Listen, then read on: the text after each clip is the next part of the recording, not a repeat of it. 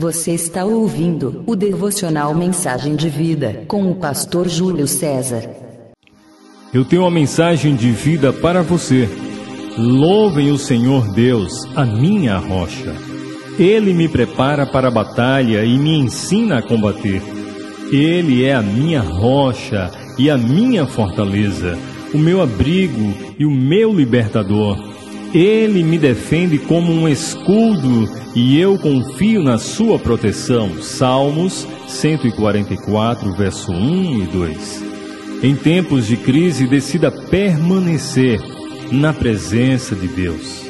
Que palavra seria melhor do que rocha para representar a permanência de Deus, como também a sua proteção e a sua fidelidade constantes quando você ora ao Senhor? sua rocha, você está orando ao Deus com quem sempre pode contar. Os seus propósitos e planos permanecem firmes por toda a história. Quando as circunstâncias à nossa volta tentam controlar nossa mente e manipular nossas emoções, nos levando a um estado de insegurança e ansiedade, devemos confiar em Deus, a rocha eterna, o lugar de amparo, o lugar de segurança, o lugar de proteção e salvação, só através da vida, morte e ressurreição do Senhor Jesus Cristo. Temos segurança para essa vida e além. E mais, o Novo Testamento identifica Jesus como a rocha espiritual que acompanhou os israelitas durante a longa jornada pelo deserto.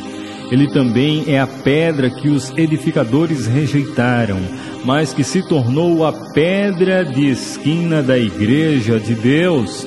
Diante do isolamento que atravessamos por causa da pandemia que contamina o Brasil e tem adoecido o mundo, creia na palavra de Deus e permaneça na rocha indestrutível e sobrenatural que é Jesus Cristo.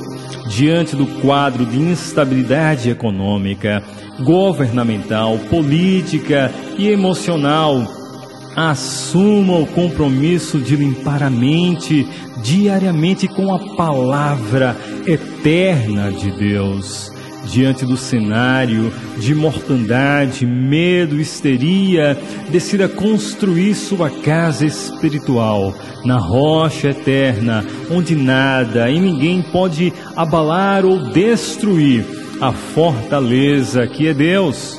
Por isso, diante da situação que enfrentamos, confesse como salmista: O Senhor Deus é a minha rocha minha fortaleza, meu abrigo, meu libertador, meu defensor, meu escudo.